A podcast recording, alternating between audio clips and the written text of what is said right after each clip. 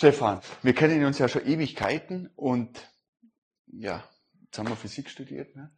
Genau. Und dann haben wir wunderbare Zeiten in Amerika verbracht mit Biophysik. Und aus irgendeinem Grund habe ich dann Automatisierung gemacht, betrieben und du bist zu McKinsey gegangen, zum Unternehmensberaten. Wir haben nie darüber gesprochen, warum das überhaupt. Ähm, eine sehr gute Frage. Ähm, ich glaube tatsächlich aufgrund der meines Erlebens in der Physik und in der Wissenschaft und ähm, auch der Erkenntnis, dass, dass, äh, dass das Streben nach Wahrheit nicht unbedingt immer das erste Ziel der Wissenschaft ist. Ähm, ähm, ja, mit dem Konflikt kam ich nicht so recht klar und habe mich dann, glaube ich, nochmal grundsätzlicher umorientiert, ähm, weil ich gesehen habe, dass für mich langfristige Karriere in der Wissenschaft einfach unter den unter den Gesichtspunkten einfach keinen, keinen Sinn macht. Und, ähm, und, und grundsätzlich stellten sie mich dann für mich einfach eben die Frage, geht man in, in den Bereich, der sehr nah an dem Thema liegt, was man eben in der Promotion gemacht hat?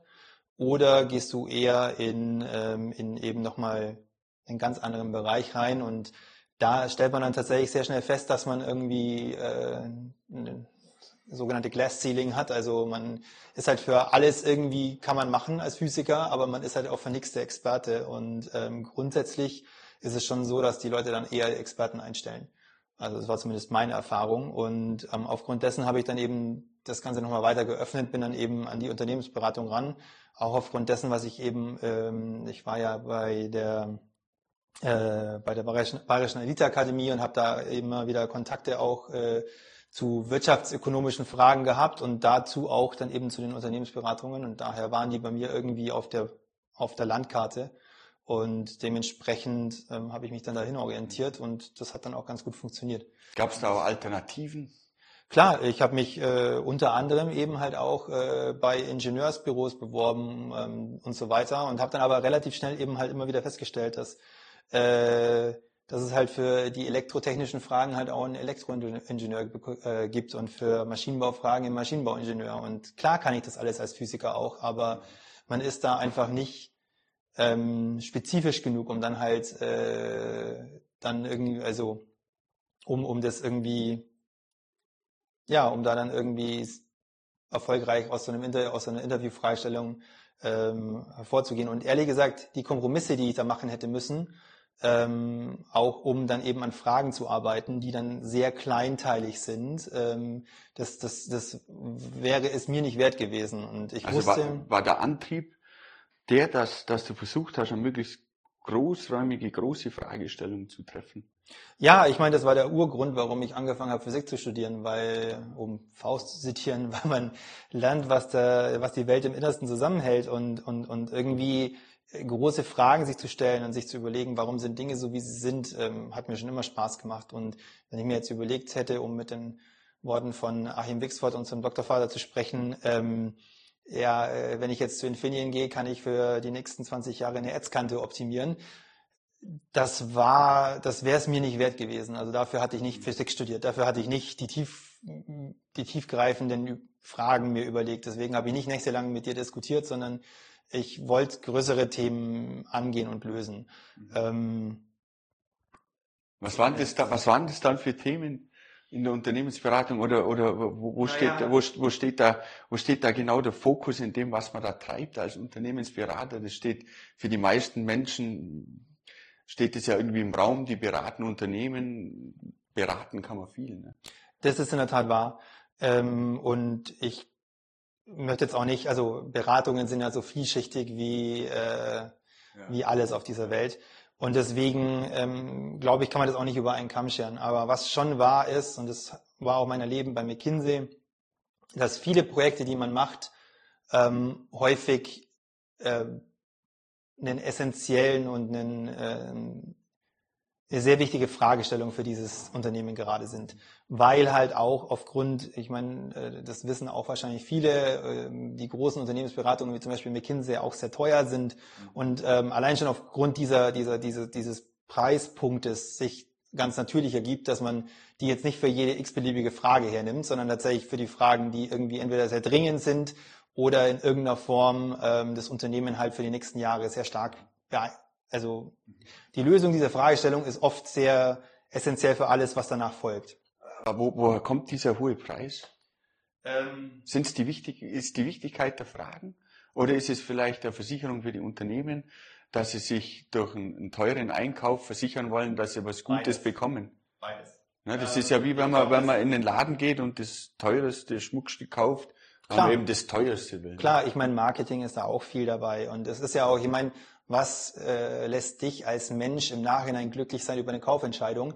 Das ist zum einen die Tatsache, dass du ähm, weil man kann ja nicht sozusagen in die Supply Chain äh, schauen, man kann nicht die Qualitätsprüfungen machen, aber man kann über einen guten Preis, es ist ja wie beim Biofleisch, ähm, in einer gewissen Form gebe ich viel Geld für ein Fleisch, Stück Fleisch aus und denke mir, dass ich daraufhin in irgendeiner Form in der Supply Chain eben allen möglichen Leuten so viel Geld gebe, dass sie das Tier gut behandeln. Mhm. So, und in einer ähnlichen Entscheidung trifft halt ein CEO, ähm, nimmt sich halt alle Beratungen her und wählt dann die am Ende aus, wo er das größte Vertrauen zu hat, dass ihm die Frage, die er jetzt gerade irgendwie zu lösen hat, ähm, wie auch immer die gerichtet ist, ob das jetzt äh, eine Optimierung der Effizienz ist oder wohin richte ich mich zukünftig aus, welche Geschäftsfelder soll ich angehen.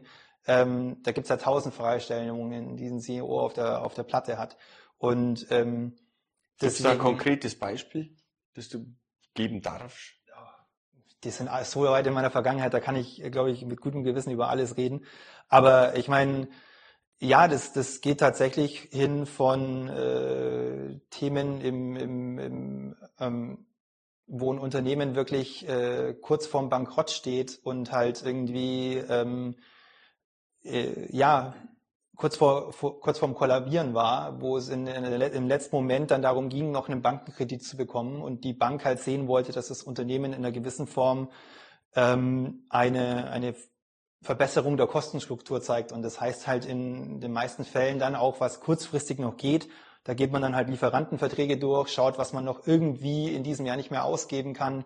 Ähm, da geht man dann tatsächlich auch durch äh, die HR durch und guckt, was, was man wie man das Unternehmen eventuell auch noch führen könnte mit eben 10, 20 Prozent weniger Leuten, einfach nur, um irgendwie diese Vorgaben zu schaffen, um halt nochmal eine Finanzierung zu bekommen.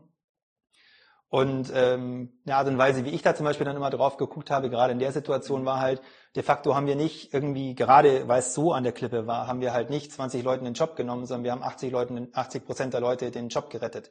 Und ähm, es ist, es ist eine taffe Sache. Ja, wir saßen da nachts dann auch im Teamraum und haben dann nochmal die, äh, die Excel-Tabellen durchgegangen, ähm, weil sich de facto das komplette HR-Team aufgelöst hatte ähm, und, und der Was heißt CEO, HR? Äh, Entschuldigung, Human Resources, ähm, genau, also die, äh, die Leute, die fürs Personal zuständig sind. Und äh, die hatten sich sozusagen ähm, der Aufgabe verweigert, die wollten es einfach nicht machen. Und dann war halt der CEO, dem waren sozusagen die Hände gebunden. Entweder er meldet jetzt Insolvenz an und das ganze Unternehmen geht in, in, in, in den Bach runter. Oder er findet halt irgendwie eine Möglichkeit, nochmal irgendwie, ähm, ja, nochmal irgendwie gewisse Themen umzusetzen, die ihm dann helfen, vor der Bank den, ähm, den, den, den ähm, Case zu machen, dass er das Unternehmen hier irgendwie retten kann mit, den, mit der Finanzierungsstruktur, die dann eben aufgebaut wird. Mhm. Und ähm, es war ein guter deutscher Mittelständler, ähm, den es auch heute noch gibt und ähm, ich würde sagen, im Nachhinein war die Rettung erfolgreich. Äh, der Moment war sicherlich alles andere als angenehm für alle Beteiligten. Das ist natürlich ein, ein guter Punkt, ne? 80 Prozent zu retten oder 100 Prozent zu verlieren. Ne? Ja. Im, im, im Kontrast dazu. Aber es gibt auch andere Themen. Ne? Ich meine, wir waren, ich habe auch andere Studien gemacht zu Themen wie ähm, Zwei Unternehmen kamen zusammen und hatten äh, die Hypothese, dass sie mit einem gemeinsamen Angang der Kunden und ihren Produkten irgendwie neue Potenziale für zusätzliche, zusätzliches Wachstum heben können. Das eine Unternehmen war,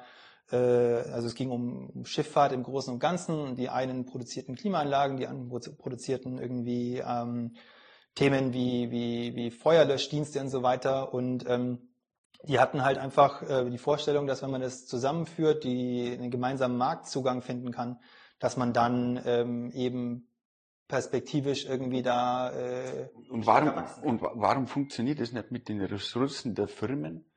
So was, was, was du jetzt beschrieben hast, dieses Zusammenwachsen, dieses Zusammenführen. Wieso muss da ein externer Partner dazukommen? Ähm, also teuer bezahlt dazu noch. Also prinzipiell ist das eine gute Frage. Ähm, und in dem Fall tatsächlich ähm, ist die Antwort sehr schwierig. Ich glaube, die einzige Antwort, die ich jetzt geben könnte, gerade in dem ganz speziellen Kontext war, dass halt einfach beide Firmen, glaube ich, irgendwie in ihrem eigenen Saft geschwommen sind. Und die Antwort, glaube ich, niemals so generalistisch hätte sein können, wie die, die wir dann gefunden haben.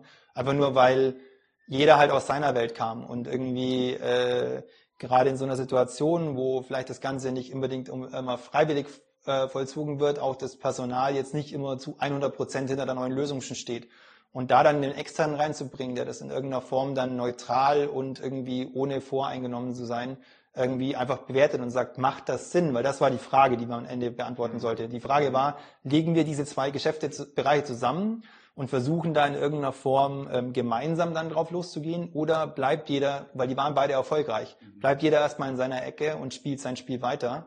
Ähm, und was ist sozusagen die bessere Lösung? Mhm.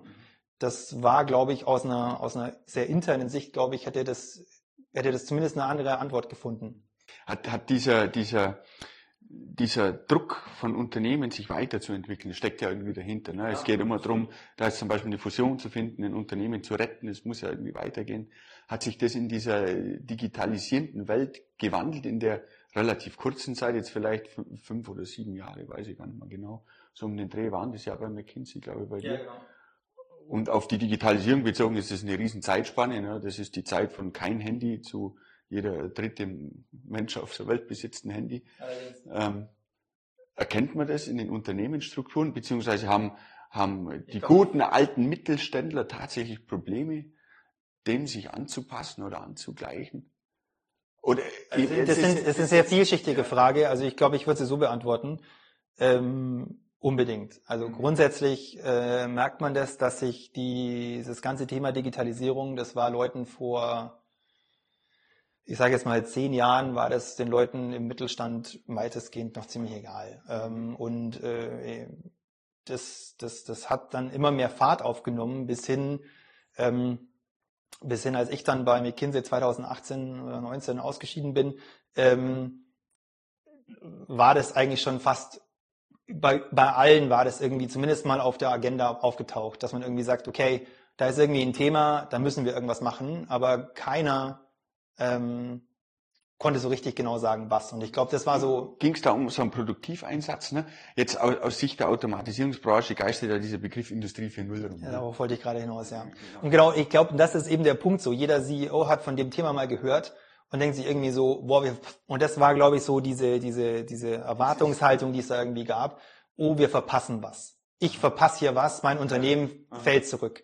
So, und keiner wusste aber, was heißt das eigentlich? Heißt das jetzt irgendwie? Das, das weiß ja jetzt auch noch niemand. In, genau. in der Welt, in der, in der ich äh, zum Unternehmen komme, sind meistens Mittelständler, Maschinenbauer, was auch immer.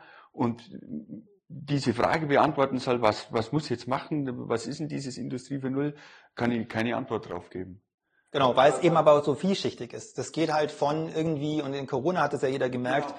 irgendwie den Leuten die Möglichkeit zu geben, diese Dynamik im Arbeitsplatz abzubilden, dass ich halt von zu Hause und äh, vor Ort arbeiten kann.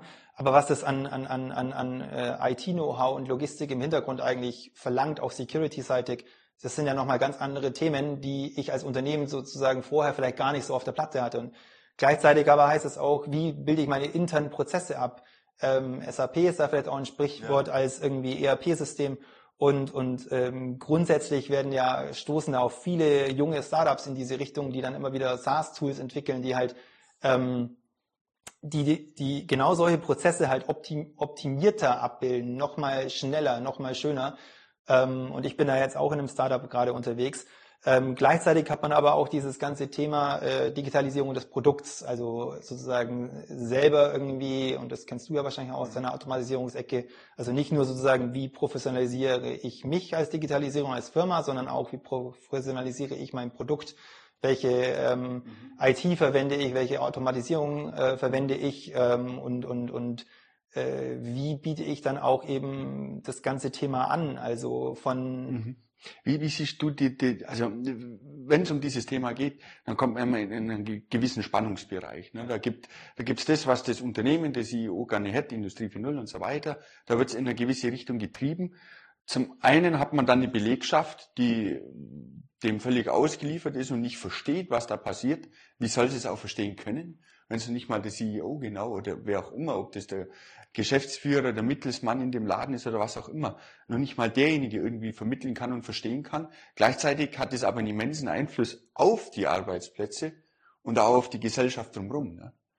Man, man, man, baut quasi eine Spannung auf, indem dass man was voranzutreiben sucht, was eigentlich nur durch einen gesellschaftlichen Wandel weiter passieren kann. Ist das auch ein Thema, was man dann berät? Oder kann man, kann man, kann man, kann man Unternehmen in dem Wandel helfen? Das, also, das, find, das halte ich für eine interessante Frage, weil das ist am Schluss oftmals das Spannungsfeld, was dann so ein Digitalisierungsschritt verhindert. Weil ja. von, von, von Seiten der Belegschaft oder vielleicht auch von Seiten der Kundschaft das in Frage gestellt wird, was hier passiert. Entweder kostet es mehr und die Kundschaft versteht nicht warum, oder die Belegschaft ähm, hat im ersten Moment äh, einen Zettel mehr auszufüllen, irgendein Protokoll mehr zu führen und versteht nicht, was das bringen soll am Ende. Also ich glaube, Wenn man grundsätzlich, grundsätzlich, also du hast da super viele Punkte gerade angesprochen und das, das stimmt alles, was du sagst. Ich glaube, bei den Kunden ist es am einfachsten, weil ein, und ein, ein gut gemachtes Produkt ähm, softwareseitig. Mhm. Das, das kommt an. Mhm. Aber da steckt es gut gemacht sozusagen mit drin. Mhm. Also, und von dem her, das kann ich am einfachsten verkaufen, weil da verstehe ich als Kunde sofort den Mehrwert. Ich weiß jetzt sofort, wenn ich mich in ein Auto von heute setze, ähm, oder ein Handy von heute in die Hand nehme, dann sehe ich den Unterschied von vor 20 Jahren. Das, da, da brauche ich, das, das versteht jeder Vierjähriger. Ähm, da, da brauche ich sozusagen nicht, das brauche ich nicht groß erklären. Wenn ich natürlich Automatisierung schlecht mache oder Digitalisierung, dann, ähm, ich fand es mal sehr schön, ein kleines Beispiel. Ich war mal mit einer Freundin von mir in der Kantine und ähm, da gab es so, ein, ähm, so eine Schranke, die sozusagen auf und zu ging und die war wirklich schlecht gemacht. Mhm. Und zwar so schlecht, dass wenn man irgendwie, man musste seine, seine Schlüsselkarte da drauflegen und wenn man dann durchging, dann piepte die oft. Und ähm, sie sagte dann irgendwann mal, als wir da mal wieder einer reinging und es falsch gemacht hatte, sagte sie Anwenderfehler. Und das fand ich so so bezeichnend, weil eigentlich, wenn ich gut gemachte Software habe, dann darf es den Anwenderfehler eigentlich nicht geben, weil den habe ich als als Entwickler mitbedacht und und sozusagen mit eingebaut, so dass der Anwender sich so dummer sich auch verhält, irgendwie die Maschine trotzdem funktioniert. Und ich glaube, das meine ich mit gut gemachter Software. Wenn Stimmt, aber das ist auch dann der Weg dahin, dass man den Menschen die Kompetenz völlig abspricht der Software gegenüber. Nicht die Software ist dann, nennen wir Software, das geht auch gegenüber Maschinen oder der Automatisierung so. Man erkennt ja den Menschen eine gewisse Kompetenz ab. Automatisierung wurde ursprünglich eingeführt, um die Qualität zu steigern. Das ist auch immer noch so. Und je mehr man das natürlich vorantreibt und je mehr man auch das in, in die Software reinbringt, dass sie immer funktioniert, desto mehr Kompetenz nimmt man auch im Bediener, was aus meiner Sicht eine tolle Sache ist was aber genau das darstellt, was in Zukunft immer mehr passieren wird. Genau. Wir, wir werden unseren Kompetenzen entzogen. Ähm, ja und nein. Also ich stimme dir deswegen zu, weil genau das ist das, was am Ende passiert. Ja. Aber äh, vielleicht will ich, das wäre ja ungefähr genauso, ich mache jetzt mal ein ganz doofes anderes Beispiel, ähm, die Schranke an, äh, wenn ich in die U-Bahn gehe oder in eine Straßenbahn, die misst sozusagen, ob da jemand gerade in der Tür steht oder nicht. So, da möchte ich ja schon, dass ich mich darauf verlassen kann, dass die auch das tut, was sie sollen, nämlich messen, ob da jemand an der Tür steht oder nicht. So, und wenn ich die halt so baue, dass, wenn ich jetzt gerade nur halb in der Tür stehe, dann geht sie trotzdem zu, dann erfüllt sie halt nicht ihren Zweck. Deswegen widerspreche ich dir auch in einem gewissen Grade, weil ich halt bei gewissen Anwendungen schon den Anspruch haben sollte als... Äh das ist richtig, aber der Anspruch früher an die Tür war, dass ich sie öffnen konnte, wenn ich sie manuell bedient habe. Ne? Das ist schon klar. Und die Kompetenz, dass ich jetzt dieses, äh, die, sagen wir, diesen manuellen Vorgang noch beherrsche, der wird mir, den, den muss ich nicht mehr beherrschen. De facto, wenn es nur noch solche Türen gibt, müsste kein Kind mehr lernen, die Tür zu öffnen. Und das ist absolut wahr. Und ich glaube tatsächlich findet da eine Verschiebung statt. Und ähm, das ist eben, weil du auch vorher nochmal meintest, äh, wie ist das in diesen zehn Jahren aufgefallen? Also was eine Sache, die mir definitiv aufgefallen ist, dass die, äh, die Geschwindigkeit der Veränderungen zunimmt und dass diese Geschwindigkeit der Veränderung auch immer mehr und schneller ähm, Unternehmen, aber auch Privatpersonen dazu zwingt, sich zu verändern. Und ähm, die Veränderung kann man gut oder schlecht finden, ähm, die kommt trotzdem. Wie, wie ist es mit diesen schneller werdenden Veränderungen? Ja. da gibt's da gibt's äh, viele Diskussionen immer wieder drüber. Ist es zu schnell geworden für das, was die Menschlichkeit oder die, die Gesellschaft der Menschen verkraften kann? Oder könnten wir noch viel schneller den Wandel durchführen? Das wird ja, das wird ja in Zukunft eine wichtige Eigenschaft sein, vermutlich. Ähm, es gibt auch viele Philosophen, die darüber philosophiert haben. Und am Ende bleibt da oft übrig diese, diese Tatsache, dass eine grundlegende Eigenschaft sein wird, in Zukunft wandelbar zu sein. Wie auch immer. Also und diese Wandelbarkeit scheint aber nicht wirklich im Menschen tief verankert zu sein. Also zumindest zeigt sich ja großer, viele Teile der Gesellschaft oft sehr, sehr unwillig, kann man zum einen sagen, auf der anderen Seite aber auch schwer wandelbar. Das ist so, wie wenn man, ähm, wenn man jetzt wieder auf die Arbeitsplätze uns beziehen, einen Arbeitslosen umschulen will. Das ist eine gute Idee, aber inwieweit kann ich jemanden umschulen? Also Effektiv glaube, oder sinnvoll? Einfach so, dass ähm, der Mensch per se aus dem Sicherheitsbedürfnis immer versucht, einen Status quo anzustreben und den möglichst zu bewahren. Das ist, glaube ich, grundsätzlich so. Was aber auch so ist, ist, dass nichts so sicher ist im Leben wie der Wandel. Und mhm. zwar immer. Mhm. Ähm, ein anderer Wandel, der uns ja auch vor der Tür steht und der auch so sicher kommt wie das Amen in der Kirche, ist der Klimawandel. Mhm. Der wird kommen, egal ob es uns Menschen schmeckt oder nicht. Mhm. Und ähm, auch da wird es eine Geschwindigkeit geben, die wahrscheinlich weiter und stetig zunimmt, die uns immer stärker und immer schneller in, ähm, in, in eine neue Situation bringt. Und natürlich werden Leute, die adaptierbarer sind, also den Wandel nutzen können und es eher als Chance sehen und weniger als, als, als Bedrohung und Risiko, ähm, die werden da erfolgreicher durchgehen als andere.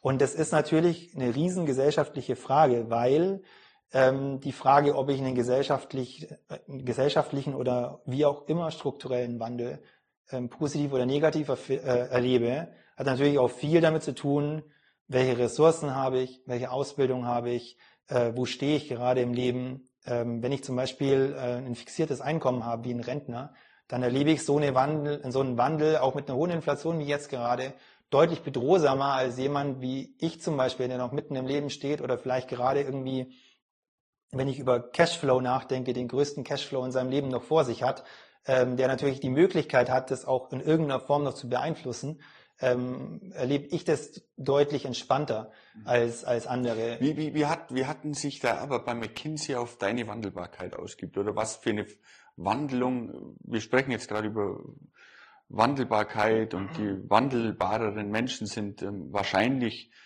besser geeignet für die Zukunft, die da kommen wird. Was, wie nimmst du deinen eigenen Wandel wahr, der durch McKinsey passiert ist? Wie, wie, wie hat dich diese Arbeit da verändert? Das ist eine sehr gute Frage. Ähm, das ist eine sehr persönliche Sache und das möchte ich jetzt auch nicht für alle anderen, die bei McKinsey sind, über einen Kamm scheren. Ich glaube nicht, aber aus meinem sehr persönlichen Erleben würde ich einfach sagen, dass äh, die Tatsache, und das sind Kleinigkeiten, die ich auch in Unternehmen erlebt habe, ähm, oft, also um jetzt den Spagat zu schaffen, ähm, dass Menschen nicht arbeiten können, ohne einen festen Arbeitsplatz zu haben. Ich hatte bei McKinsey nie einen festen Arbeitsplatz. Ich bin zu einem Unternehmen gegangen, ähm, da hieß es dann, hier ist dein Tisch, setz dich da hin. Dann hat man den Laptop ausgepackt und hat da gearbeitet. Mhm. Man war immer flexibel. Wenn man mal irgendwie von A nach B muss und gerade noch irgendwie ein Excel fertig machen muss, dann arbeitet man mal im Taxi. Ähm, also dieses Maß an Flexibilität, das einem abverlangt wird, um ähm, seine Arbeit zu tun, ähm, das ist tatsächlich etwas, was, was ich in dieser Zeit durchaus entwickelt habe. Mhm. Irgendwie ähm, auch zu wissen jetzt im Nachhinein, ich und das, das, das schafft ja auch Freiräume. Das hört sich immer so an wie in erster Instanz, oh mein Gott, man wurde gezwungen. Mhm. Aber wenn man sich von gewissen Zwängen auch mal frei macht, dann ähm, für mich gibt es jetzt mittlerweile ein unglaubliches Sicherheitsgefühl zu wissen, ich muss nicht wissen, wo ich morgen hingehe und an welchem Schreibtisch ich arbeite. Ich setze mich halt irgendwo hin und mache gute Arbeit. Mhm. Und, ähm, und, und, und das gibt mir unglaublich viel Sicherheit, weil ich weiß, dass ich das gar nicht brauche. Glaub, und das, das ist aber ein guter Punkt. Wo und wie und wann man arbeitet, spielt oftmals keine Rolle. Das ist ja auch, hm, man spricht ja oft drüber, wie viele Unternehmensberater arbeiten müssen mit Arbeitszeiten und so weiter. Aber das ist ja inhärent nicht damit verknüpft, wie, wie gut, wann oder wozu ich meine Arbeit mache. Oder wie siehst du, wie, wie, mal anders gefragt, ne? du hast unglaublich viel da gearbeitet, äh, unglaublich lang. War das im, im, im Sinne der Entität, das heißt im Sinne der Aufgabe, die man dir gestellt hat, oder war das ein gewisses äh, etabliertes Verhaltensmuster, das dem auf, aufgelegt wurde? Absolut beides. Ja. Ähm, ich glaube, was tatsächlich einfach, also vieles organisatorisch erlerntes Verhalten. Ähm, egal in welches Unternehmen man geht, es herrscht ja immer eine gewisse Kultur. Ja. Auch wenn nur drei Leute zusammenkommen und man das gar nicht miteinander bespricht, entwickelt sich eine Kultur, die in irgendeiner Form gelebt wird und die dann aus, aus ähm, Einfluss nimmt auf Arbeitszeiten und sonst irgendwas. Wenn ich mit zwei Leuten arbeite, die jede Nacht bis um 12 Uhr nachts arbeiten und ich gehe jeden Abend um sechs und die fragen mich dann in der dritten Woche, warum gehe ich eigentlich jeden Abend um sechs, bleibe ich entweder irgendwann länger oder wir streiten. Ähm, der Punkt ist, den ich machen mag, ähm, ich glaube, ein gewisser Punkt ist tatsächlich einfach organisatorisch. Ein anderer Punkt ist tatsächlich aber auch äh, eine gewisse Erwartungshaltung von ähm, dem Konsumenten, in dem Fall ähm, ein Unternehmen, das einen einkauft, die halt einfach sagen, okay, ich gebe echt viel Geld aus für dieses Thema. Ich will einfach in dieser Zeit das Maximum aus diesem Thema rausholen, weil ich möchte hier die, das Einzige, was ich sozusagen kontrollieren kann, ist das Arbeitsvolumen, das in dieser kurzen Zeit behandelt wird. Und deswegen möchte ich so viel wie möglich rausholen. Aber müsste man das Arbeitsvolumen dann nicht mit mehr Arbeitsplätzen abdecken, um die Effizienz hochzuhalten? Jein. Sorry, dass ich immer so oft äh, so halbe Antworten gebe, aber ähm, ich, ich das ein interessanter Punkt. Ne? Das stimmt. Wenn jemand Angst hat, viel Geld investiert, dann will er in kurzen Zeitraum viel erledigt haben. Das ist ja in der Produktion das Gleiche. Ne? Man will dann möglichst viel produzieren. Und wie man jetzt in der Automatisierung mehrere Maschinen nebeneinander stellt, die dann qualitativ gleichwertig produzieren wahrscheinlich, die muss man natürlich noch koordinieren, das erzeugt einen gewissen Overhead. Ist es ja hier dann auch, dass man einfach auch fünf Personen nehmen könnte, die jeweils acht Stunden arbeiten, oder man nimmt halt zwei, die jeweils 20 Stunden arbeiten. Also wieder eine zweiseitige Antwort. Auf der einen Seite ähm, die Hypothese, die ich gleich aufstellen werde, kann ich nicht belegen, weil ich sie nicht geprüft ja. habe. Ähm, ich glaube schon, dass es zu einem gewissen Grade eine gewisse Teamineffizienz gibt. Und gerade wenn du in einem sehr, sehr schnellen Umfeld bist, wo du sehr schnell Antworten erzeugen musst auf gewisse Fragen, wird, nimmt mit einer steigenden Teamgröße das Maß an Abstimmungsbedarf zu mhm. und du wirst irgendwann nicht mehr besser. Ähm, das Ganze appt natürlich hinten raus auch mit, auch ab, sozusagen, wenn eine Person zu viel arbeitet, zu wenig schläft im Gegenzug und aufgrund dessen sozusagen nicht, ähm, äh, nicht, mehr, nicht mehr geistig, mental, kognitiv fit genug ist. Ähm, deswegen glaube ich, gibt es da einen optimalen Punkt. Der optimale Punkt ist, wenn man, und das ist wiederum eine Prämisse, und das ist tatsächlich so, wenn man in so einem Umfeld arbeitet, das ist ja auch nicht nur im Beratungsumfeld so, ist ja im Investmentbanking und so weiter auch so, ähm, wenn man in so einem Umfeld arbeitet, das sich so auf eine Frage stürzt, dann ist der optimale Arbeitspunkt nicht bei 40 Stunden die Woche, weil du einfach ähm, deutlich effizient, also nicht effizienter, Entschuldigung, das ist vielleicht der falsche Begriff, aber du fokussierst dich deutlich stärker auf diese Frage und lässt einfach mal alle The anderen Themen, für, zumindest für diese Zeit, wo du dich fokussierst, einfach liegen. Und ich glaube, gerade du als Physiker kennst es, wenn du dich mal in so, eine, so ein Thema so richtig reinfrisst, dann sind 12, 14, 16 Stunden am Tag irgendwie einfach das, das, das ist ableistbar, das, das steht halt dann im, im Zusammenhang mit deinem eigenen Lebensalltag und dem Lebensstil. Und genau, das ist der, die Fragestellung. Und ich glaube auch, das war das Thema, warum ich für mich persönlich entschieden habe, dass ich dieses, dass ich dieses Leben nicht dauerhaft führen möchte, weil man schon sehr stark sich fokussiert und halt gewisse Themen auch einfach wie ähm, persönliche Beziehungen, aber auch Hobbys mhm. und andere Themen, auch Schlaf, ähm, schon, schon sehr stark unterordnet. Und ich glaube, das, das, das, das ist für all diese Jobs in einer gewissen Form so. Ähm, Aber was ich auch erlebt habe, ist bei Unternehmen, andere Seite, und äh, ich war viel in der Automobilindustrie unterwegs, mhm. ähm, aber auch in anderen Bereichen, wenn ich da in die höheren Führungsetagen mag und durch diese, ähm, durch diese Stufen gehe, dann ist ein, ein, ein, eine 40-Stunden-Woche auch nicht das Maß der Dinge, ganz im Gegenteil. Ähm, da wird auch deutlich erwartet, dass ich über das Maß hinausgehe, was ja dann oft durch einen außertariflichen Vertrag irgendwie festgelegt wird, ähm, der dann auch nicht mehr stündlich vergütet wird, sondern einfach pauschal.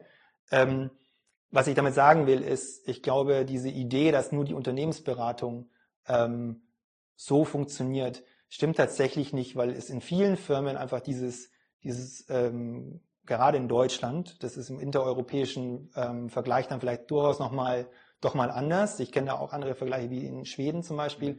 Aber ähm, in Deutschland ist es definitiv so, dass wenn ich Karriere machen möchte, äh, werde ich in irgendeiner Form mehr leisten müssen als sozusagen die äh, normalen Stunden, die verlangt wird, sind. Und oft ist es auch einhergehend mit einfach verfügbar zu sein. Ähm, gewisse Treffen kenne ich zum Beispiel noch von einem Automobilklienten von mir, finden einfach grundsätzlich ab einer gewissen Führungsebene erst ab, ab 19 Uhr abends statt, weil da dann eben die Hierarchieebene über mir erst Zeit hat, sich informell auch mal zu treffen, irgendwie nochmal ein Thema, das irgendwie nebenher ist, zu besprechen. Ähm, und da dann auch Kapazitäten hat, um eben gerade solche Themen voranzutreiben. Ich finde das ein interessanter Aspekt, weil es ist ja immer nicht klar, warum, warum jetzt zum Beispiel in Deutschland die Arbeitszeit als Maß heranzogen wird gegenüber der geleisteten Arbeit.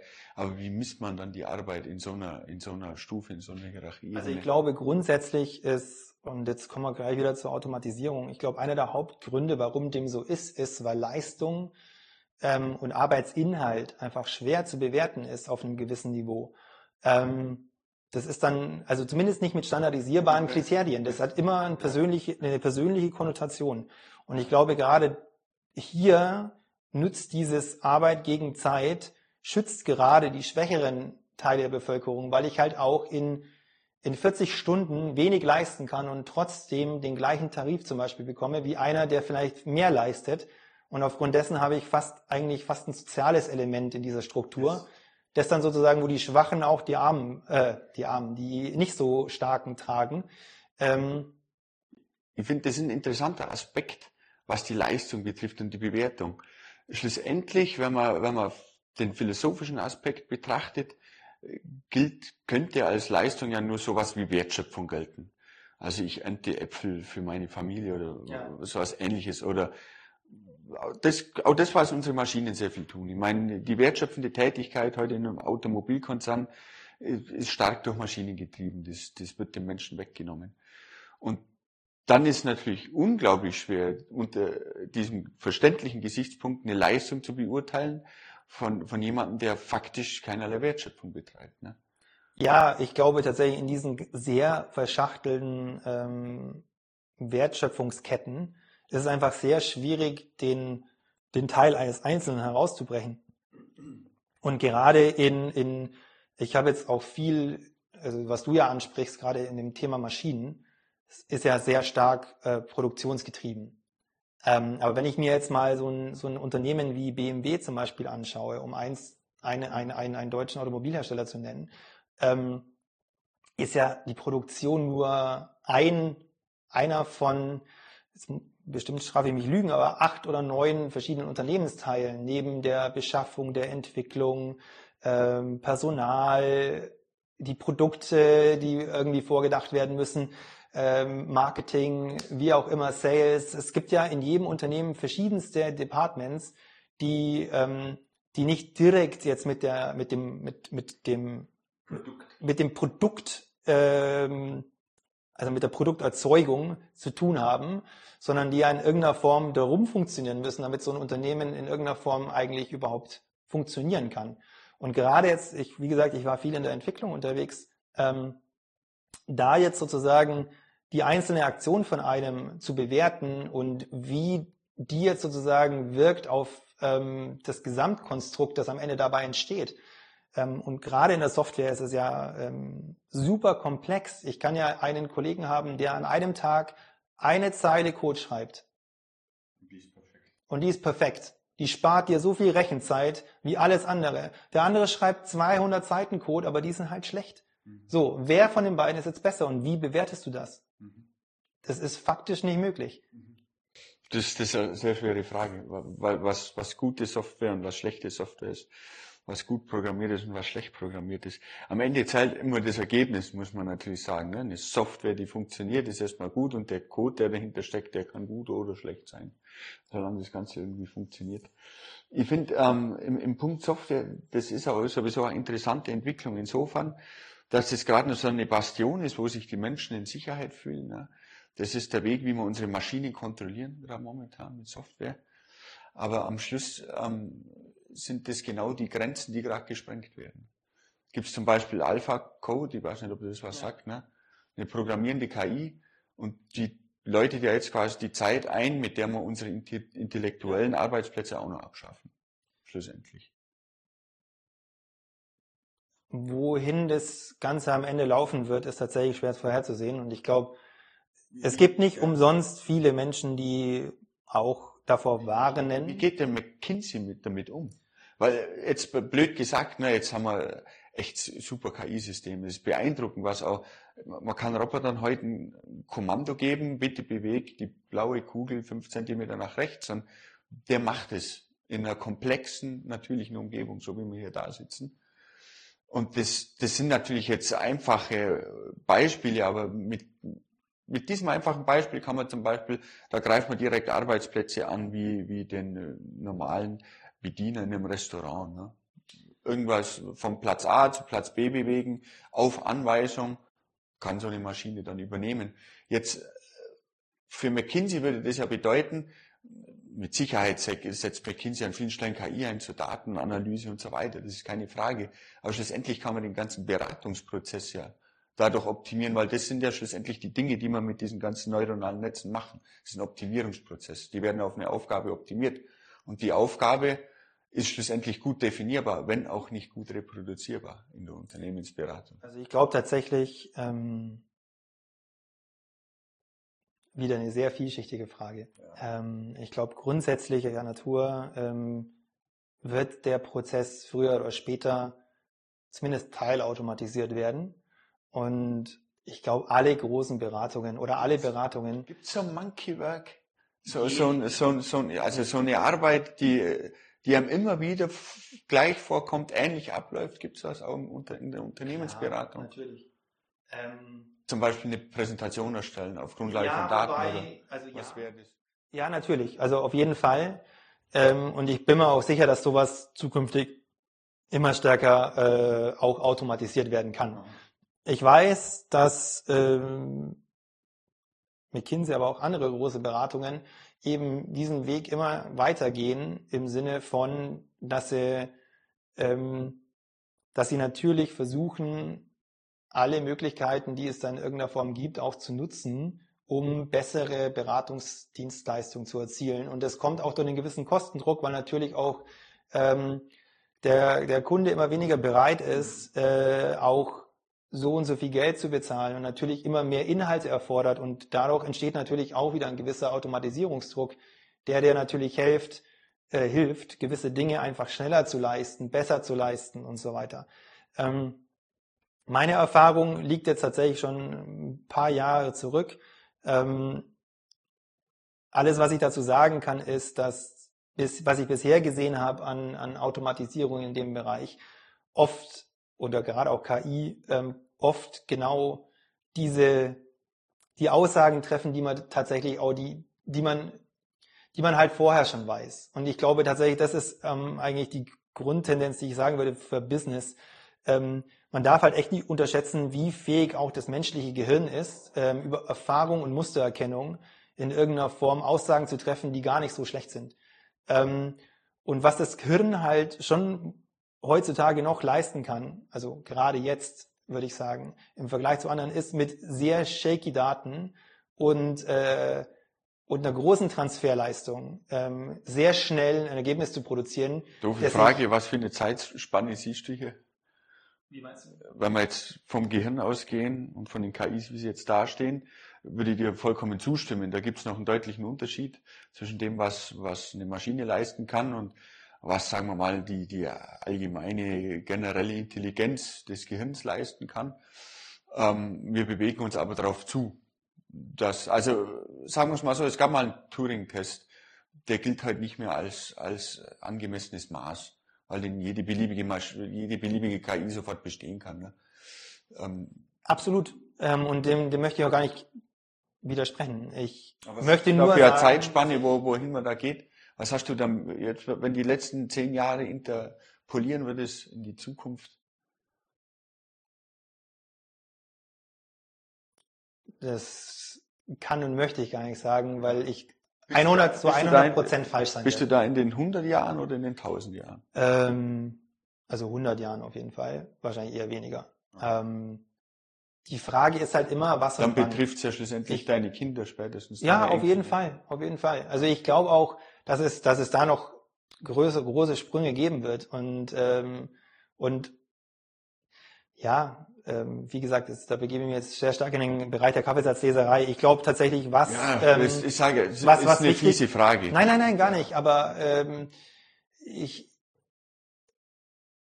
was ich halt bisher gesehen habe, ist, dass auf der einen Seite die Ideen und die Dinge, die dann gemacht werden, sehr schnell voranschreiten im experimentellen Status. Ähm, was ich bisher halt gesehen habe, on the ground, wo man das auch wirklich nutzen kann, da scheitert es dann oft an kleinen Details oder halt auch, dass die Systeme einfach nicht das leisten können, was sie versprechen. Und ähm, was ich da halt dann schon oft auch sehe oder gesehen habe, ist, dass du halt mit knapper manueller Arbeit und vielleicht einem Dreisatz irgendwie nochmal deutlich weiterkommst, irgendwie als, als jetzt irgendwie ein sehr, äh, sehr, sehr fortgeschrittenes System, das aber aufgrund der Tatsache, dass ich einfach irgendwie keine perfekten Daten habe, irgendwie halt auch echt sehr komische Ergebnisse aus, ausspuckt. Das mag sich sicherlich in 10, 20, ich möchte jetzt da keine Zeitleiste nennen, aber Jahren nochmal ändern. Ich weiß, dass die Systeme immer stärker daran arbeiten und das ist ja auch die Stärke von KI, genau das zu können, eben aufgrund von imperfekten Daten auch noch gute Aussagen zu treffen, weil man halt, weil, weil Datenlücken erkannt werden können, beziehungsweise ähm, sozusagen die Struktur, das Muster immer noch erkannt wird, obwohl sozusagen nicht alle Daten vorhanden sind. Ähm, wie schnell das funktionieren wird, dass ich da wirklich gute Business-Entscheidungen rausbekomme, ähm, das, das weiß ich nicht. Was ich glaube schon ist. Ähm, Gibt es solche Entscheidungsfindungen schon?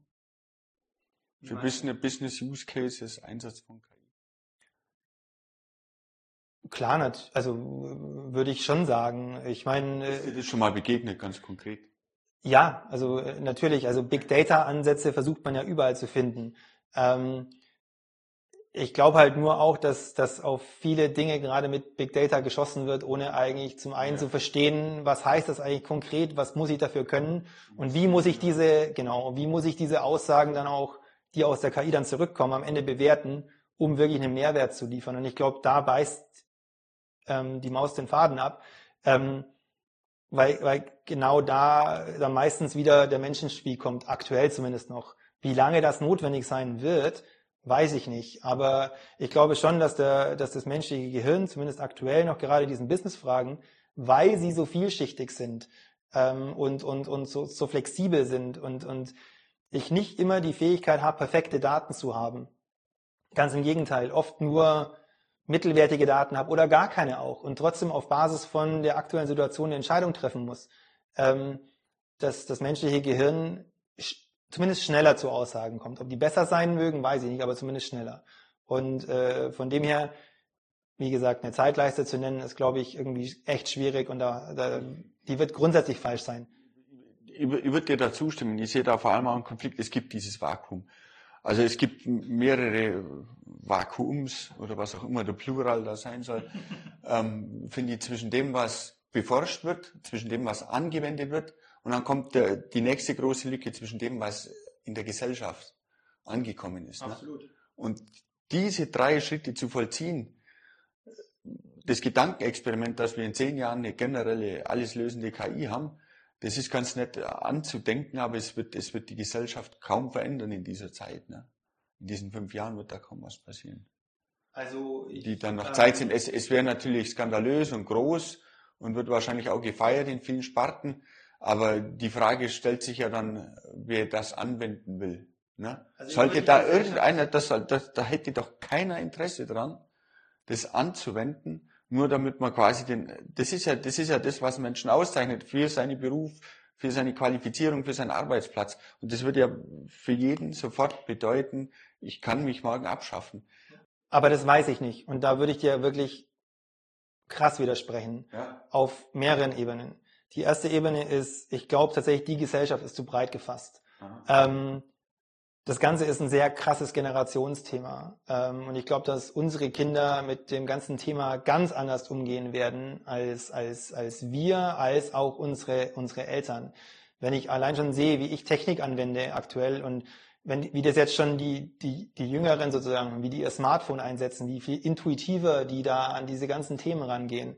Ähm, und mit intuitiv meine ich einfach, wie, wie, wie, wie viel mehr die einfach auch diese verschiedenen Funktionen von diesem Smartphone irgendwie einfach kennen, die ich noch gar nicht weiß, dass sie in dem Smartphone integriert sind. Ähm, das ist einfach ein ganz anderer Zugang und ich glaube tatsächlich, dass, dass das in der Generation nach uns nochmal anders sein wird. Und das Zweite ist tatsächlich, ich glaube, dass wenn du mit KI, und ich glaube nie, dass KI für sich alleine stehend, das, das wird Leute nicht interessieren. Null. Es geht immer nur um die Anwendung. Und ein ganz spezieller, ganz, ganz plattes Beispiel, Amazon zum Beispiel. Mhm. Ähm, alle weinen darüber, dass die Innenstädte irgendwie ausbluten und dass die Innenstädte irgendwie nicht mehr genügend Geschäfte haben und kleine Einzelhändler. Mhm. Und jeder geht trotzdem zum Einzelhändler, guckt sich irgendwie das Produkt an und kauft es dann auf Amazon, weil es da einfach 20 Prozent, keine Ahnung, billiger ist. So. Und dieser Marktdruck, ähm, ich glaube, das das unterschätzen die Leute. Ähm, wenn mit KI eine, eine gewisse ähm, Erleichterung von Prozessen einherkommt, zum Beispiel, ich kann einfach irgendwie in den Kalender eintragen, ich würde gern zum Friseur und dann organisiert mir dies, das die KI, ruft da an, organisiert das, macht mir den Termin, bestätigt den Termin im Kalender und berichtigt mich über eine kleine Nachricht, dass das jetzt erledigt ist.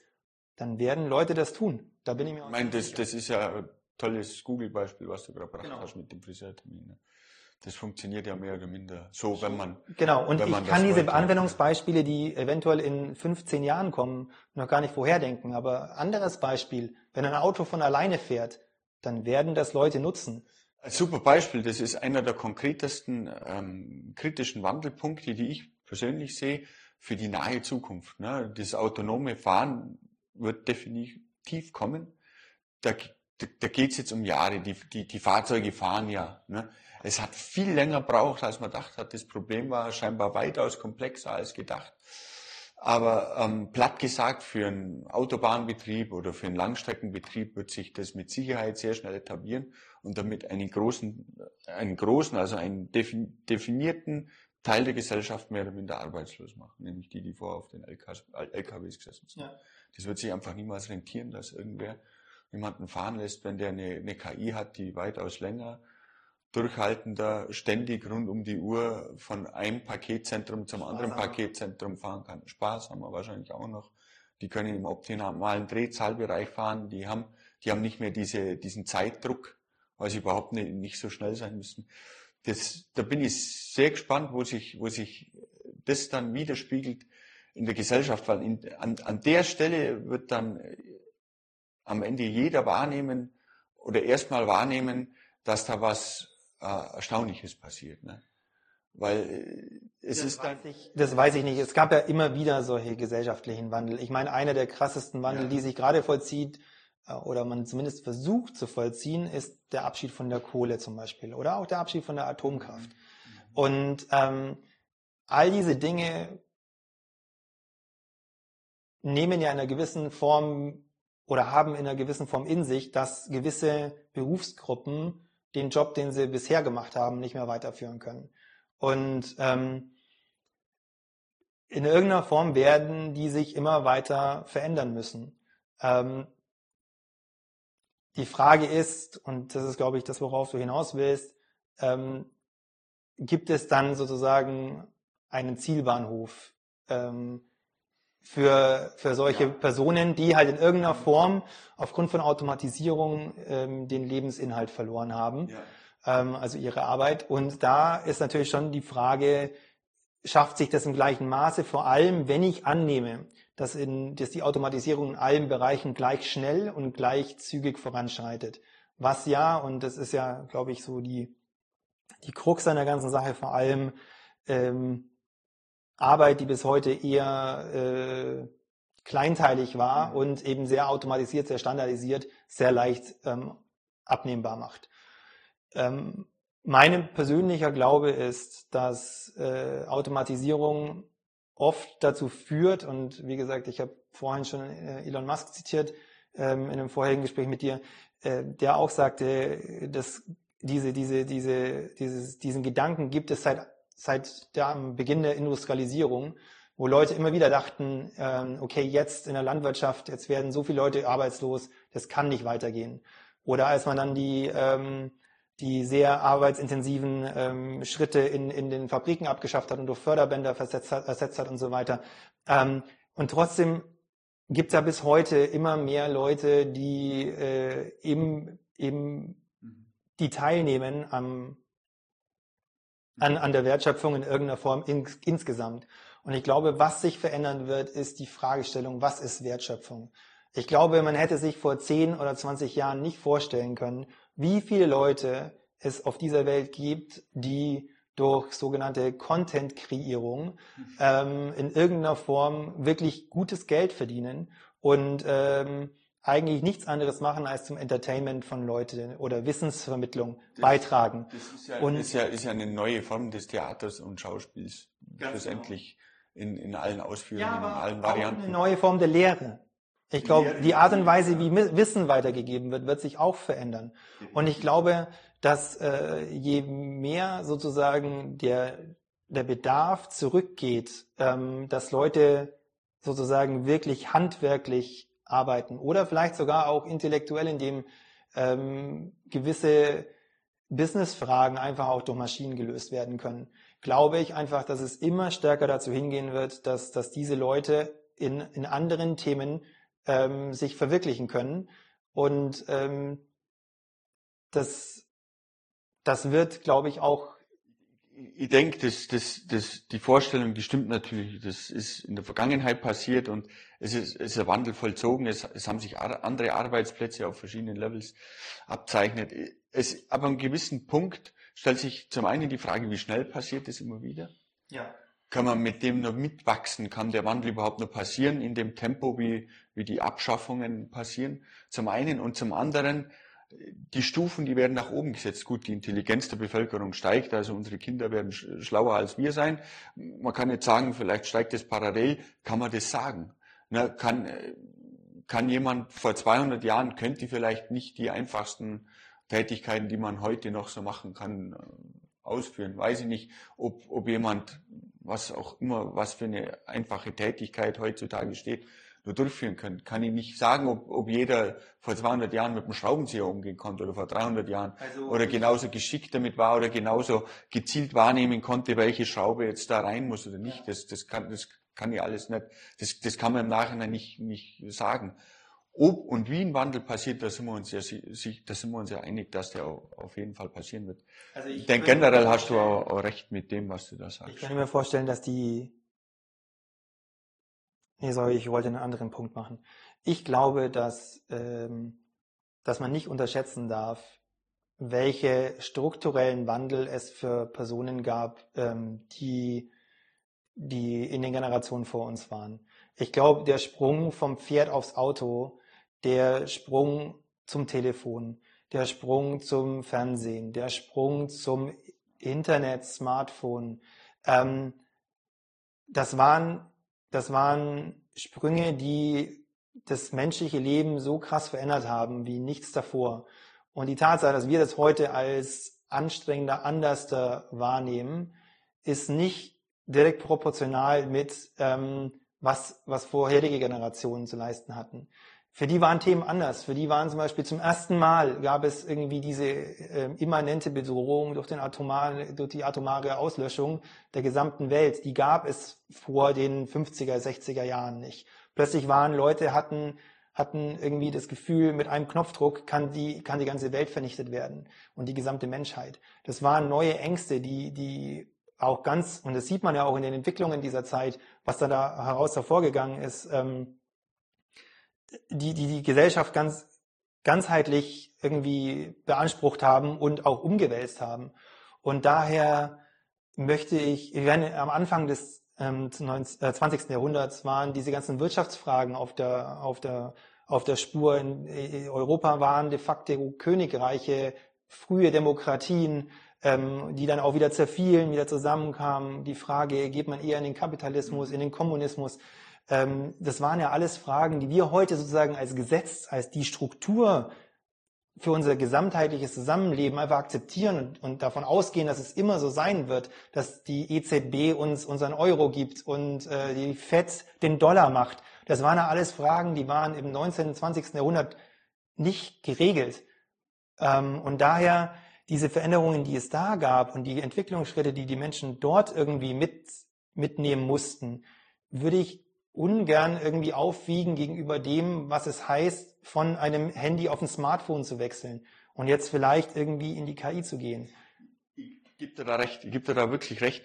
Für mich stellt auch ein, ein, ein, ein Faktor dieser Automatisierung da, der mir ein bisschen stört, den ich ähm, eigentlich der Art von, von, von demokratischem Kapitalismus, wie man irgendwie leben oder wir sind da aufgewachsen drinnen, vielleicht ist das Teil davon.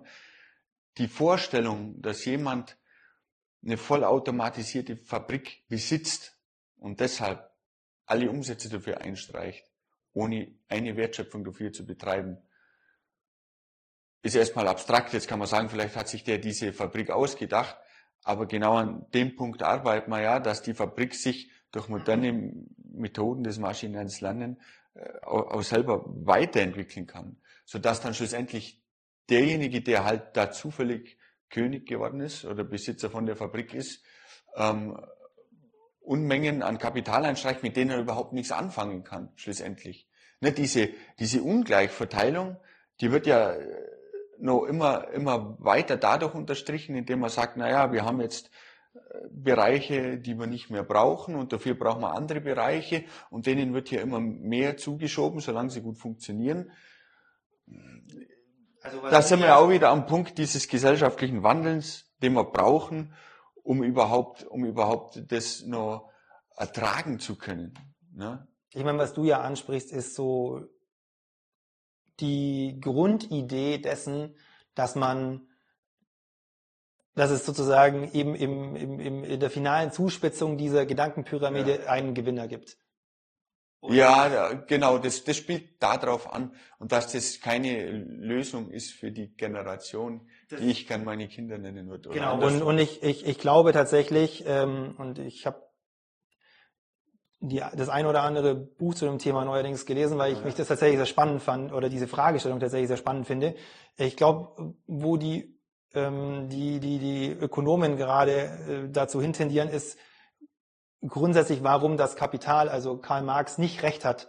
Und das ist ja sozusagen deine Analogie, dass derjenige, der das Kapital hat, sich eine Firma hinbauen kann, mit der in der neuen modernen Welt, in dem neuen Kapital nicht mal mehr Arbeit als äh, einkaufen muss sozusagen ja. ähm, und dann alle Produkte herstellen kann. Der Mensch hat sozusagen dann das, das, das Spiel im Kapital, in diesem Kapitalismus hat der final gewonnen, die Pyramide ist zu Ende, das System ist sozusagen nicht mehr also das, das, System hat sich selbst abgeschafft. Ja. So und ähm, ich glaube tatsächlich, äh, oder was heißt, ich glaube, diese diese Ökonomisten sagen, äh, dass dass die, also sehr vereinfacht in meinen Worten, dass äh, gerade die Innovation, die eigentlich aktuell noch stattfindet oder die stattfindet, die, die Umwälzungsprozesse in der, äh, in der Gesellschaft immer wieder vorantreibt sodass Reichtümer, die groß werden, wieder zerstört werden aufgrund dessen, weil andere, schnellere, bessere Prozesse, Firmen aufkommen, die, ähm, die genau an diesem Kuchen dann knabbern und perspektivisch eben andere Dinge tun. Ähm, ich hoffe, ich habe das jetzt richtig rübergebracht. Aber also die. Ich glaube, ich, glaube, ich verstehe, ich verstehe, was du meinst, aber du hast es ja selber schön als Pyramide beschrieben, die am Ende irgendwo dann, dann gipfelt, indem das, dass eben die, dass man sich selber abgeschafft hat. Das wäre ja dann die letzte Stufe von, von dem gegenseitigen genau, weil es halt keine Technologie mehr gibt, die es zu innovieren gibt. Und ich glaube, dem, dem würde ich jetzt erstmal entgegenhalten, dass ich, dass ich nicht so arrogant sein würde, zu sagen, weil das kennst du auch aus der Physik kommt, dass man immer wieder antizipiert hat, ja, ja. das ist das Ende, nur weil wir mit unserer Begrenztheit nicht in der Lage sind, über den Horizont zu sehen, ähm, würde, würde ich mich jetzt nicht rausnehmen zu sagen, dieses Mal habe ich recht. Ähm, völlig, völlig, völlig richtig. Und deswegen glaube ich tatsächlich, dass das System an sich erstmal aufgrund von dieser Fragestellung nicht in, in, in ein Endspiel laufen wird. Ja. Ähm, ich, muss, ich muss dazu sagen, dieses Beispiel ist nicht ähm, vom Himmel gefallen. Es gibt eine Sensorfabrik, die von vier ja. Leuten betreut wird, wo, wo kein Mensch mehr dafür arbeiten muss. Genau. Die eine Vielfalt von zwei oder drei Millionen Sensortypen herstellen können. Und auch noch variabel sind, die zu erweitern und zu ergänzen. Und, und das wird sicherlich, das wird sicherlich ein, ein Thema werden. Die Frage ist halt dann, kann man in dieser Sensorfabrik wirklich nichts mehr optimieren, innovieren oder auch und das sind halt Fragestellungen, die kann ich jetzt nur mutmaßen drüber. Ja, nee, nee, schlussendlich finde ich diesen, diese Frage nach der Innovation in der Produktionsfabrik aber an einem gewissen Punkt da unnötig. Wenn jetzt dann jeder aus dieser Firma seinen Sensor abholen kann, den er will, dann sind wir, dann sind wir ja zufrieden. Zumindest mit dem Teil. Dann können wir uns mit dem anderen Teil be beschäftigen. Was spricht dagegen? Na, also es spricht nichts dagegen, dass man aber gewissen Stufe auch wirklich dann ähm, dem Menschen die Freiheit gibt, diese Arbeit nicht mehr zu tun. Was dann wiederum die Frage stellt, ähm, ja, ein, ein verdingliches Einkommen. Wie rechtfertige ich mein Gehalt gegenüber einer Sache, die von selber funktioniert, die automatisiert passiert, die von selber autonom eben automatisiert passiert. Aber ein Punkt, den ich da glaube ich noch als Gedanken An, Entschuldigung, nur ja. zur Ergänzung, konkretes Beispiel, ein autonomes Taxi warum sollte ich dem noch Geld zahlen? Also klar, das wird Sprit, Strom und, ja. und Energie verbrauchen, dann könnte man, könnte man sagen, ja, das, das will ich zahlen, aber das wird, das werden nicht die Kosten sein von dem autonomen Taxi, das dann fährt, sondern die werden weit höher liegen als die reinen. Genau, aber genau, Strom. jetzt sprichst du, glaube ich, also gehst du genau dahin, wo ich eigentlich hin wollte. Ähm, und das Stichwort hier ist, glaube ich, äh, Commo, äh, mir fällt gerade der deutsche Begriff nicht ein, aber Commodity, äh, Commoditization. Mhm. Ähm, was das Ganze meint, ist, dass ein ähm, in den Anfangszeiten von Petroleum waren Petroleumdestillate äh, was Besonderes. Man musste nicht mehr irgendwie Wale töten und irgendwie Lebertran, äh, äh, nee, sorry, äh, wie auch immer die Fette heißen, irgendwie destillieren, um Lampen zu betreiben, sondern man konnte es mit, mit einem Petroleumdestillat machen. Heutzutage würde keiner mehr bei Shell mehr bezahlen als bei Aral, einfach nur, weil die einen anderen Sprit machen. It's commoditized. Es ist nicht mehr besonders. Und ich glaube, dasselbe trifft auf die Sensorfabrik zu. In dem Moment, wo jeder einfach nur von der Stange irgendwie einen Sensor kaufen kann, verliert der Sensor in einer gewissen Form seinen, ja. das, das, genau, den Mehrwert, der über das reine, den, den, den, die reinen Herstellungskosten mhm. ähm, hinausgehen. Und die Frage ist, und genau das meinte ich ja vorhin vielleicht auch mit, mit Content-Creatern oder in irgendeiner Form anderen Berufen, die dann aufkommen. Ich weiß noch nicht, was zukünftig für dich, weil das ist ja der, das, was im Hintergrund steht. Wirtschaft ist ja nicht statisch. Nur was heute einen Wert hat, heißt ja nicht, dass es morgen den gleichen Wert hat. Ähm, sondern die Frage ist, was hat für dich als Person einen Mehrwert? Größer als Gesellschaft. Und danach richten sich Finanzströme, danach richten sich ähm, sind bis zum Erbrechen optimiert. Das machen uns die großen Konzerne wie Amazon oder Google ja vor. Ja, die, die, richten, die richten ja zum Beispiel, es ist ja nicht nur so, dass äh, Amazon oder Google uns die Werbung präsentiert, auf die wir gerne klicken, sondern es ist ja so, dass da KIs dahinter stecken, die optimieren und die optimieren halt dann dein eigenes Verhalten. Ne? Die zeigen da diejenigen Artikel und Werbeanzeigen, mit denen das, die, sie dich am besten beeinflussen können, damit du noch mehr auf andere Werbung ansprichst oder die gleiche Werbung, die sie dir dann wieder zeigen. Ne? Das beißt sich ja an der Stelle schon in den Schwanz. Man ist ja, man ist ja schon Teil von diesem, was mein Wert ist, ist nicht ähm, aus meinem freien Willen gewachsen. Und da sind wir ja. wieder bei einer sehr schweren Frage, wo, wo, wo entsteht der freie Wille in so einem System, wo man, wo man getrieben wird von so vielen Dingen und zwar bewusst getrieben wird ja, von so vielen Dingen. Wobei ich da wiederum entgegnen würde, ähm, dass die Grundprämisse, warum das alles funktioniert, genauso wie warum der Euro oder Dollar, warum Währungen funktionieren, Vertrauen von Menschen wiederum in die Sache ist. Und in dem Moment, wo ich, und das hat man ja gemerkt, auch den Medien gegenüber, wenn die Gesellschaft gewissen Dingen gegenüber misstrauisch wird, dann müssen sich die Dinge auch verändern. Ähm, und vielleicht tun das manche schneller und manche langsamer, aber grundsätzlich glaube ich, ist dieses, dieses Vertrauen ähm, sehr essentiell. Und jetzt ist natürlich wiederum Vertrauen kann auch durch Naivität entstehen. Und ich glaube, das ist gerade so ein bisschen das Problem. Ähm, Leute verstehen aufgrund der, und Leute meine ich den breiten Teil der Gesellschaft, verstehen aufgrund der unglaublichen Schnelle, mit der diese Entwicklung vorangeht, ganz im speziellen Sinne Software, Daten, mhm. ähm, Internet, äh, verstehen nicht, wie, wie gläsern sie eigentlich wirklich sind. Mhm. Und, ähm, und wie wenig, wie misstrauisch ich eigentlich sein müsste, damit es gesund wäre für das Gesamtsystem. Mhm. Und das ist tatsächlich eine Frage, die man lange diskutieren kann ähm, wie man vielleicht auch hier wieder auf ein gesundes Mittelmaß zurückkommt, auf eine oder ob es vielleicht tatsächlich, ich meine, man hat es ja auch gesehen in dieser ganzen Snowden-Diskussion, ähm, wo die Amerikaner mit ihren äh, Geheimdiensten einfach sich Unerhörliches rausgenommen haben, tatsächlich, mhm. über alle Gesetze sich erhoben haben und halt einer sozusagen die breite Öffentlichkeit mal informieren musste. Das hat es noch nicht, das hat den Aufschrei gegeben, der hat jetzt nicht so lange durchgehalten, muss man auch ganz ehrlich sagen. Aber es sind Dinge darauf entstanden. Diese ganzen ähm, europäischen Regeln und auch amerikanischen Regeln, die es heute gibt, GDPR ist eine Sache davon, die man heutzutage als Unternehmen einfach einführen muss und äh, einhalten muss, damit man. Was heißt das GDPR?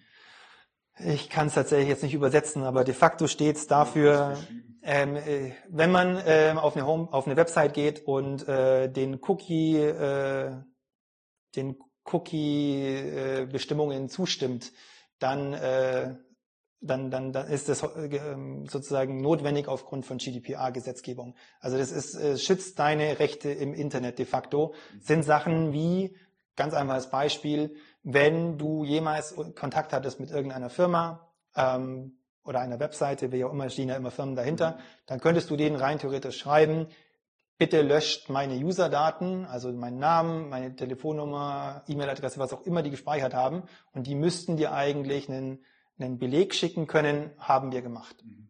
So, und wenn die das nicht können, hat man rein theoretisch die Möglichkeit, die zu verklagen und zu sagen, hey, ihr handelt nicht GDPR-konform. Mhm. So, und das sind ja Dinge, die entstanden sind aufgrund von einer Gegenbewegung gegenüber einem zu hohen Vertrauen, den man in dem Fall den amerikanischen Geheimdiensten gegenüber hat, walten lassen und halt die zu wenig kontrolliert hat.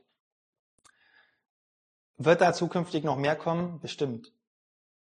Wird es immer so bleiben, dass ich irgendwie Amazon und Google und wie sie alle heißen, alle meine Daten gebe und die mit denen machen können, was sie wollen? Zu einem gewissen Teil vielleicht, ich weiß es nicht. Aber was ich damit sagen mag, ist, dass ich glaube schon, ähm, wie immer in der Gesellschaft, äh, durch durch Gewaltenteilung, also Gesetze, Kontrolle, aber halt auch irgendwie äh, jemanden, der darüber wacht, dass diese Gesetze eingehalten werden, ähm, das schon sicherstellen kann, dass das Vertrauen der Leute in das System in sich ähm, erhalten bleibt. Und ich glaube, das ist essentiell wichtig, weil ansonsten ähm, funktioniert das System an sich nicht mehr, weil sonst kriege ich dann eben Leute, die im Extremfall vom Grid gehen und sich irgendwie dis disconnecten, weil sie sagen, ich spiele einfach nicht mehr mit meine ich. Ne, die Frage, ob die Gesellschaft äh, untergehen wird, ich glaube, die stellt sich nicht, weil sie wird sich wandeln. Es wird irgendwas passieren. Ne? Ähm, ja, ähm, ich möchte jetzt kein, kein Doomsday-Sayer sein, aber ich meine, es gibt natürlich schon diese Fragestellung. Ähm, und wir haben über gesellschaftlichen Wandel und die Geschwindigkeit gesprochen. Ähm, und natürlich war der gesellschaftliche Wandel ja, eine, ein, ein, ein Szenario. Ich meine, wir hatten in den 70er Jahren oder 80er war es, glaube ich, diesen Zwischenfall, wo die Welt mal kurz vor dem Atomkrieg stand. Ähm, und, und, und, und ja, auch das kann jetzt wieder passieren. Wandel kann so schnell vor, vonstatten gehen, dass die Kontrollmechanismen nicht hinterherkommen, die notwendig sind, um das System in, in, in, in sich im Gleichgewicht zu behalten. Mhm. Und ich glaube schon, dass es per se gedankenkonzeptmäßig möglich ist, dass das System sich selbst an den Rand führt, den es auch überschreiten kann. So. Und von dem her, ich möchte jetzt kein, ne? und deswegen möchte ich da jetzt kein Doomsday-Sayer sein, aber ausschließen, kann, man es nicht. Und deswegen Schlussfolgern. Was ist, was ist denn dann dein Sinn des Lebens in diesem ganzen Wandel? nee, das, als, als Doomsday-Sayer, ähm, der nicht ausschließen kann, dass die, die Welt untergeht, in Anführungszeichen. Ähm, es, es ist ja, es geht ja immer darum, was man, was man hofft, in Zukunft zu erkennen, in dem, was man vielleicht weitergibt an Kinder oder an die Gesellschaft oder an andere Personen einfach. Und in dem, was man dann selber für seinen eigenen Sinn, für das eigene Glücksempfinden daraus ziehen kann. Ne? Es ist ja, es ist ja der Mensch ziemlich willkürlich auf der Welt. Ne? Absolut. Ja. Ähm, Und hat trotzdem einen immensen Antrieb oftmals. Und ich glaube tatsächlich, ich meine, wir alle stehen ja irgendwie nur für einen gewissen Zeitraum hier auf dieser Welt. Und ich glaube, dieser Antrieb kommt daher, dass Menschen immer grundsätzlich irgendwie äh, sich, sich über das eigene Ich hinaus und das eigene Maß hinaus verwirklichen wollen. Du siehst, ähm, siehst da was Metaphysisches. Quasi. Gar nicht so metaphysisch. Ich meine, manche Menschen bauen Riesenbauwerke einfach nur, um sich in irgendeiner Form zu verwirklichen. Manche ja, malen Gemälde, ja. andere schreiben Musik. Ähm, um jetzt mal kurz in die Kunst abzudriften. Aber ich glaube grundsätzlich, ich für mich ganz persönlich habe jetzt mit meinen 40 Jahren ähm, Blutjungen 40 Ja, genau. ähm, erkannt, dass, dass, dass, dass das Streben nach zu großen Antworten und Fragen einen oft auch unglücklich machen und man das vernachlässigt, was sozusagen eigentlich wirklich wichtig ist. Und das ist den eigenen, den eigenen Horizont, den eigenen, ähm, den eigenen Kreis, sage ich jetzt mal, in irgendeiner Form bestmöglichst zu gestalten. Und was ich damit meine, heißt einfach, der beste Chef zu sein, den man kann, sein kann, der beste Familienvater zu sein, äh, den man sein kann, die, ähm, der beste Freund zu sein, den man irgendwie sein kann. Irgendwie versuchen, sich in seinem Mikrokosmos so aufzustellen, dass man irgendwie da die Leute weiterbringt und in irgendeiner Form einen, einen Mehrwert liefert für die Leute, mit denen man tagtäglich in irgendeiner Form Kontakt hat. Und ich glaube, wenn man das schafft, dann schafft man es auch, zumindest nach meinem Dafürhalten, glücklich zu sein, was auch immer das heißt, ähm, weil, weil, man, weil man dann in irgendeiner Form ja, im kleinen Kontext gestalten kann und auch auch erlebt und zurückbekommt, wie man, wie man gestaltet hat. Und äh, um auf deine Urausgangsfrage einzugehen, äh, ich glaube, ich, ich, ich war noch nie ein, ein, ein Pessimist in dem, in, der, in dem Kontext. Ähm, Dinge sind so, wie sie sind. Und ich glaube, wir können sie eh nicht verändern. Wandel wird, ist, ist, ist Wandel ist das grundbestimmende Ding dieser Welt. Wer denkt, er kann 100 Jahre lang erzwingen, dass der Status quo sich nicht verändert, der wird sicherlich scheitern und der wird großes Unglück erleben. Ähm, meine Großmutter hat immer gesagt, glücklich ist, wer vergisst, was nicht mehr zu ändern ist. Und ich glaube, das ist tatsächlich ein gutes Lebensmotto, weil einen das oft befreit von, von diesem früher war alles besser, ähm, nein, früher war alles anders und heute ist es so. Und das ist auch okay. Ähm, und jetzt kann ich heute gestalten ähm, und, und, und, und, und mitwirken, ein besseres Morgen aufzubauen, was auch immer das dann für dich persönlich heißt. Ähm, und ich glaube, wenn, ich, wenn du dein Leben so gestaltest und so führst, dann äh, wird es in jeder Situation Glücksmomente geben und in jeder Situation irgendwie ähm, ein Weiter so und ein Weiterkommen. Und ich glaube, mehr kann man nur nicht verlangen, solange man auf dieser Welt ist. Super Schlussworte. ich glaube, glaub, damit hören wir auf. Vielen Dank. Gerne. Danke, dass ich dabei sein durfte. Ja, sehr gern.